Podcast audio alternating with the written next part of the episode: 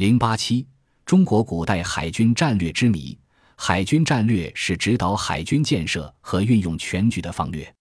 它从属于国家军事战略，是国家军事战略在海军的运用。海军战略是海上武装斗争发展到一定阶段的产物。海军战略的形成和发展，各国的情况都不相同。对我国海军战略的形成和发展，也曾进行过多方面的探讨和研究。特别是对古代中国有没有海军战略，则看法各不相同。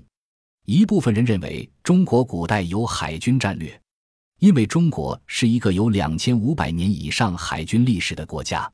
频繁的战争和发达的农业经济，使古代中国海军及其战略呈现出早熟的现象。唐代的中日海战，元朝的远征日本。以及封建王朝为互相兼并和统一中国而进行的众多规模宏大的海战和水战，都显示出当时海军的建议和运用所曾达到的高度。如明初郑和七次奉使西洋，更把中国海军战略实践推到前所未有的境界。他对弘扬国威、促进国际贸易、沟通中外文化，都起到了重要的作用。是世界海军史上非暴力运用最早也是最成功的典范。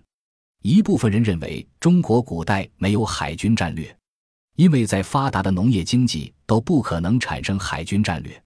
在中国古代，从公元前五百多年楚用周师到一八四零年鸦片战争外敌子海上人侵，两千四百多年的封建社会。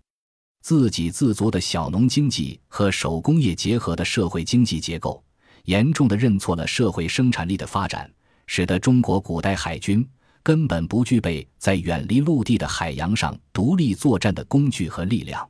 其次，频繁的战争和形成海军战略无必然联系。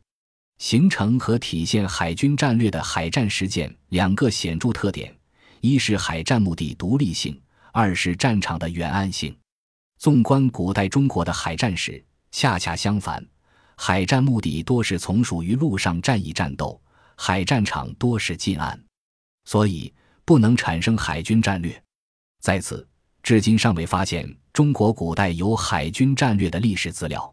以十五世纪初的郑和舰队在舰船构造、航海技术上，代表了中国古代海军的最高水平，历时三十年的七次远航。可谓世界航海史上的一行壮举，但它是以正其义而不计其利为宗旨，其根本目的不是军事、经济和文化的交流，主要是为了维护和宣扬大明王朝对海外异域的最高宗主国之权。